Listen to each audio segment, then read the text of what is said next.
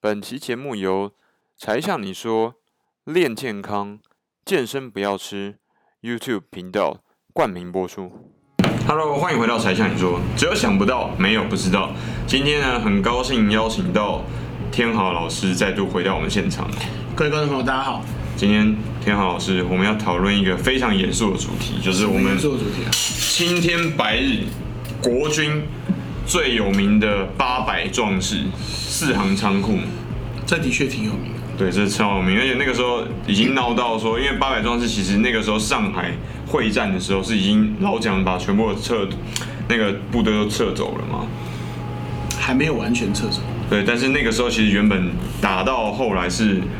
那个时候老蒋为了要得到全世界的奥援呢、所以就希望打一场很漂亮的这个大会战嘛。你这种引话的方式，就希望我帮你稍稍微做点铺垫，对不对？是没错好，没问题。那我们就来稍微解释一下。首先，如果你对八百壮士只有一个听过电影的名称，或是你只听过这个故事本身，你不太了解时空背景，我用个两分钟帮你很快架构一下。来，首先呢，它是发生在中国全面抗战的第一年里面的事情。对，就说那时候战争刚开打，所以大家对这件事情还不太能够适应，不太能接受。它等于是中国的第一个高光时刻。再来，它发生在哪里呢？在上海。是上海是一个很特别的地方，它是西方看中国的一个窗口。没错，西方人放了很多只眼睛在上海，有很多记者在上海。上海早上发生什么事情，晚上伦敦跟纽约就知道了。那刚好四行仓库的斜对面就是主呃，席四行仓库的后面有一条河叫苏州河，是苏州河流到出海口的地方就叫吴淞江。是上海那个战争叫淞沪会战，淞就是那个吴淞江的淞。那苏州河后面是上海的公共租界，你知道什么叫公共租界吗？公租就是大家公用的，哎，对，那为什么会出现一个公用的租界呢？因为是租，因为有整个租界都围绕在那个地方嘛，是不是这来，样？哎我简单理解一下，这是老上海的人是才知道。租界这件事情在中国被视为是一个国耻，是但是一开始的时候，其实是清朝要求外国人自己搞个租界。其实原因很简单，清朝官员懒得理这些人，对， 而且呢，外国人一开始要求的地方啊，都是中国人不要的，是是因为中国人要的是能够耕田的地，对，但是外国人要的都是一些沙滩地，那这很明显是废地啊。通常他要是哎，对，然后等到外国人开始把通商的各种设施都做好之后，中国人才发现，哎呀，这是好地方。哎，但是然后地已经被买走，请注意，租借的地是英国人买的对，它不是什么帝国主义强占。不过很快，各国都在上海那个地地理位置最好的地方，各国都有各自的租界，这样就产生一个问题啦。那你用哪一国的法律当标准呢？所以后来他们干脆合组了一个公共租界，就是只要你是非清朝国籍或者后来非中华民国国籍的人，你在公共租界里面都可以自由的活动，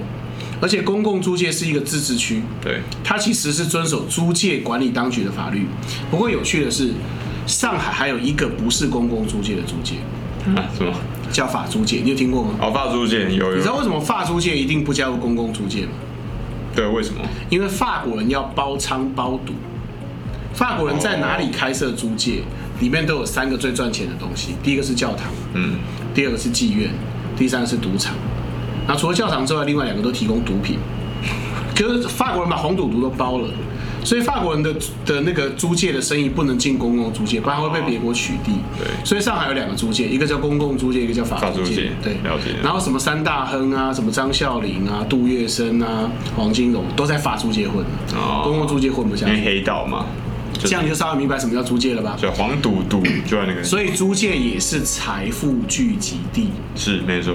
今天上海最热闹的那些什么南京路，都是当年的租界。对，没有错，所以一旦打起来，如果租界受到伤害，那就是英美列强的利益直接受到伤害。现在你就知道市场仓库为什么注意力这么高了吧。对，再来，我们来还原一下战争状况。 这个战争是八月十三号打起来的，是国军主动挑起。前面有个七七事变，你知道吧？有七七事变发生一个月之后，就发生上海八一三的会战。诶，为什么呢？因为七七事变发生之后，战争并没有停止哦。七七事变发生之后，日军就不断征兵华北，在华北方面要从河北往山西打，准备由北往南扫掉整个中华民国。你只要稍微看一下中国地形就知道，如果被日军沿着平汉线从北平往南，这样，那么国军就只能一直往南退。最后呢，它只有两条路，一条退往云贵，一条退往福建跟广东。推往福建跟广东，你就变成后来的蒋中正；对， 如果推往云贵，那你就是边区政权。日军就是这样想，所以国军在开战不到一个月就知道，一定必须吸引日军的主攻方向转个弯。可是你在哪里能吸引日军转弯呢？唯有上海。当时上海日军大概五千不到，差不多就是两个团的规模吧。这样很少哎、因为他并没有主要在上海发动攻势啊，他的上海的日军就是在日租界里面活动啊，那就是在公共租界周边活动。蒋中正的想法是，我用十倍于日军的兵力，我出动五万，我三个军一起上，哦，把就日是军赶下黄浦江，区域优势，打一个开门红。对，然后呢，也让西方列强知道中国跟日本开打了，这样有几个好处。第一个，让战火在西方列强眼皮底下打，嗯，这样子一来，他们就不能装聋作哑，说战争没发生。事实上，当时日方、日方跟中方都没宣战。对，第二个就是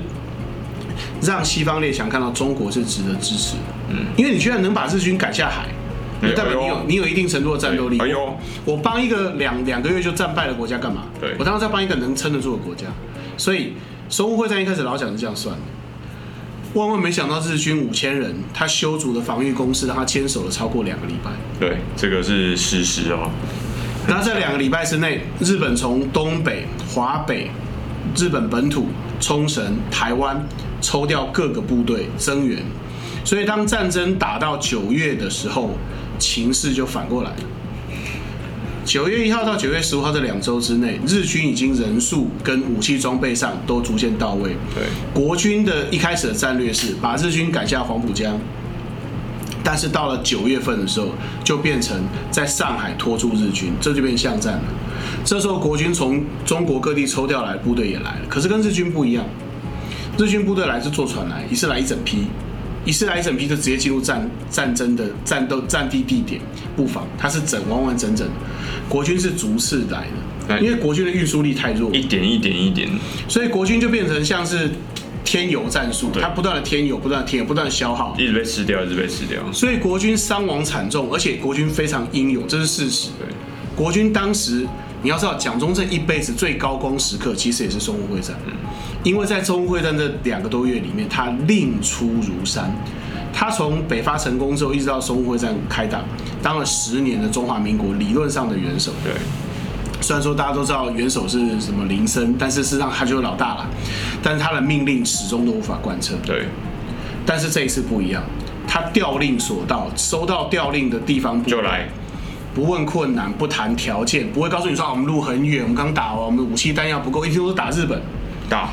两千公里外的川军都出动，这个真的是， 的确是很猛，但是也都牺牲。对，那为什么要牺牲成这样？因为当时蒋中正在依靠一个九国公约会议。啥叫九国公约？一般人看到这个就傻了，会想象成是不是召集九个国家一起来制裁日本？其实不是，这个九国公约有二十多年的历史。在第一次世界大战的时候啊，日本就已经侵略中国了，但美国不愿意啊，所以美国在战争结束之后拉了九个跟中国有条约关系的国家，在华盛顿举行九国公约，然后要求日本，日本也来了，然后要求日本吐出他强占的山东，这叫解决山东悬案问题条约。哎呦我的天， 真的是，所以老蒋期望的是再现一次九国公约列强联手压迫日本的行为。这的确只能说是一个赌博，你只能说他赌输了，你不能说他很蠢，因为这件事情成功过。但是战争打到九月底的时候就很明显，首先列强 眼睁睁看着中国军队伤亡数十万，也没有反应。嗯，再来，国军是真的撑不住了。对，因为上海是一个非常不适合国军防守的地方。是明明往后退个两百公里，再往南京的路上就有德国顾问修筑的工事。张治中也好，顾祝同也好，陈诚也好，都劝老蒋往后退，你把国军精锐往后退，让日军来打我们，让他来养攻我们的攻势，不要我们在上海这种 无险可守的地方跟日军决战。那双方的战斗力是很明显的有差距，我只能说，国军一个师一万多人，四天就打剩七百人。哦，国军是真的不怕牺牲，对积对日本的积怨已经到了一种愿意跟日本人同归于尽的程拼度。就拼你看到电影里面那种捆着炸药包、炸战车，拿着手榴弹冲进日军的阵地，这这些都是真事。对，但是，毕竟日军有优势，它飞机、大炮、坦克车，你就在上海这个三面都是水的地方，跟有军舰的国家打仗，那是这必输的。是啊，所以到了十月初的时候，国军就只剩下有序撤退的唯一选项。但偏偏此时传来，九国公约真的要开会了。十一月三号，在比利时的布鲁塞尔开会。哦蒋中正就希望再多守两个礼拜，再多守两再个礼拜撑一下，再就撑一可下以用国际压力制衡日本。对，然后日本这时候做了一个切断国军退路的决定，嗯他准备从上海的南方，就是杭州湾登陆。你想象一下哦， 上海是一个这样的地方，对，然后呢，日军从海上来，国军在上海市区防守，双方是这样对抗。但日军现在抽调一部分兵力从南边迂回包抄，准备一个前行攻势，把国军撤离上海的南方通道都切断。对，他就要歼灭啊。等到，而且他调来的可是精锐部队中的精锐部队。你知道日军的编制吧？日军的编制是编号越少的师团越强，是个位数最强。个位数中最强的两支师团是第五跟第六。第六师团呢，就是这次增援上海的主力。嗯那第五师团在哪？第五师团在北方打山西。哦，这第六师团就是搞出南京大屠杀的人类残渣师团，呃，他战力强有他的原因所在。他们就是以凶残著称。对，那这支师团一登陆，并且威胁国军后方，国军就从撤退变成溃退。所以就在这种溃退的情况下，你要留下一个部队打掩护。对，那么掩护的地点就是一个桥旁边，因为那个桥就是撤入租界的必经之路，所以这就是四行仓库的背景。那么有多少人在里面呢？呃，理论上是八百啦，但实际上应该有四百多人。四百一十四。对，那他为什么会号称八百？康斯曼因为他编制满员应该是八百了。哎，不是，是因为八百比较顺口。哦，谢杏元在接受那个采访的时候，因为 这个四行仓库旁边就是桥，桥后面就是租界，对所以记者是会跑过桥去采访。记者采访的时候，谢杏元就说他们跟阵地共创的决心。那记者一定问啊，你们多少人？他说不是说我们有零有整啊，这样感觉上好像气势比较弱对，而且他为了震慑敌军，就顺口说他们有八百人。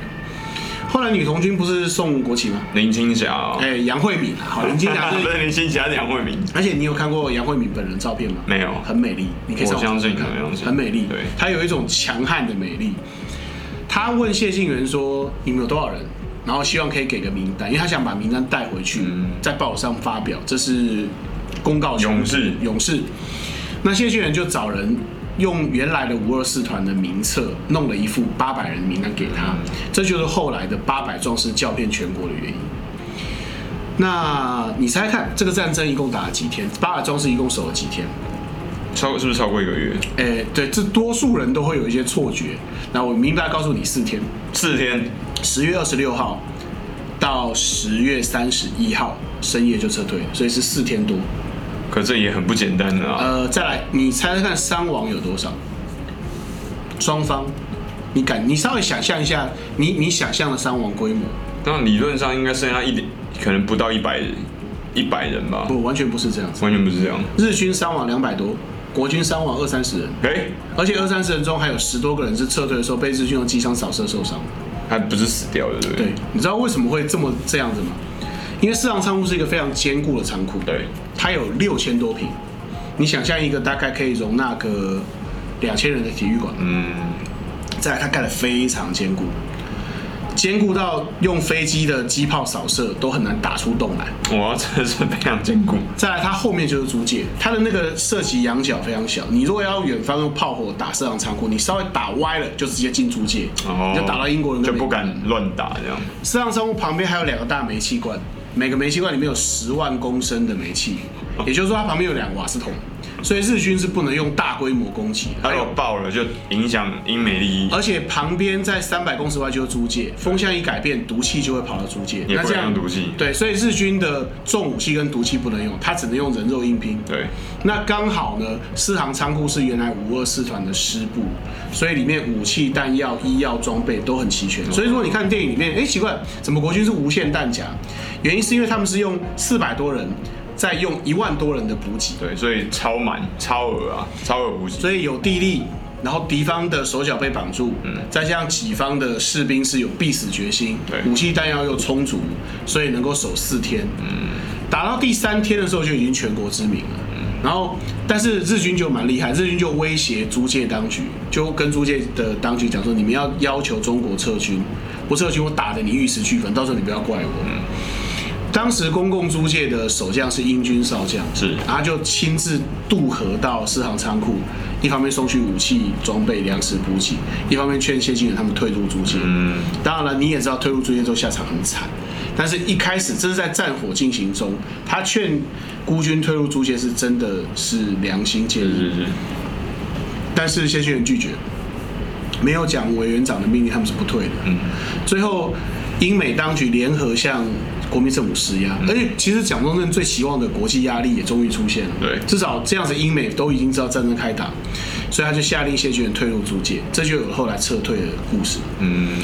但是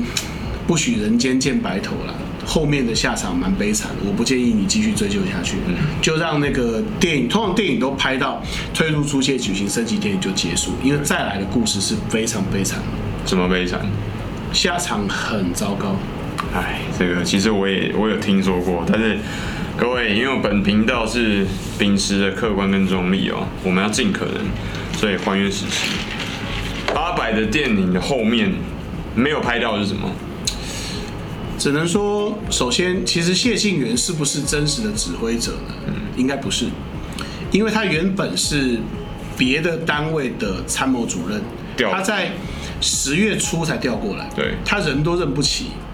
所以他并不不可能是指挥者。真正的指挥者呢，叫做杨瑞福，了解，他是原本的营长，第一营营长，他才是整个四行仓库里面真正的指挥者，而且他还是殿后的人，不然他怎么会被机枪打中？哦，没有死，是，但是他后来很悲惨，因为他后来是他是在租界里面跟大部队走散，他退到后方，他退到武汉，后来又撤到重庆，然后他跟部队走散之后，他也没有办法领到补补给。你要知道，他获颁青天白日勋章，他跟谢晋元两个人获颁青天白日勋章，这是中华民国军人的最高礼遇。对，在他们两位之前，没有将官以下的人获颁这个勋章。他们两位是第一个以非将官身份领到勋章，对，但最后呢，杨营长是在后方贫困而死，政府没有照顾他。哎，那个时候了解，然后谢晋元团长是坚持了几年之后被汉奸刺杀，被刺杀，对，被因为当时已经是汪精卫控制了这个沦陷区，对所以汪精卫发展，方汪精卫手底下特务发展了那个孤军里面的那些动摇分子，然后就是用各种理由啦，最后就是内讧，谢晋元团长是被叛徒刺杀的，了解，然后最后把部队带出来的是叫做上官志，我记得应该叫做上官志彪吧，他最后来台湾，住在南部。很他难的的眷村，对，他的儿子后来还有在那个《八百壮士》电影里面演出他爸爸的角色，哦，但是晚年也并不富裕，啊就是为国家奉献牺牲的人没有得到好的照顾，也没有什么，只能说没有善有善报，觉得很悲伤吧。所以这个故事我通常不喜欢讲完，就这个原因。了解，呃，但是各位，这是血淋淋的事实啊。那呃，我不知道天浩老师有知道我们粉丝有很多是大陆的嘛？那大陆的很多粉丝他们在下面有留言给我，他说他们有一些志愿者，大陆人叫做义工嘛，叫做志愿者。嗯那他们就是去找寻这种打过二战跟的国军哦，还不是共军哦，因为国军那个时候一 定我们国军是主力嘛，嗯对啊，然后就找寻他们。那这些人在很多时候过往的这些大事件，什么文革啊，然后三反五反啊等等之类的，但一路到现在还硕果仅存的这些老的国军，找出他们，然后给予他们应该有的待遇跟平凡。虽然说这已经是亡羊补牢了啊，但是我是很感动的，因为这件事情就如同李老师刚刚所提到的，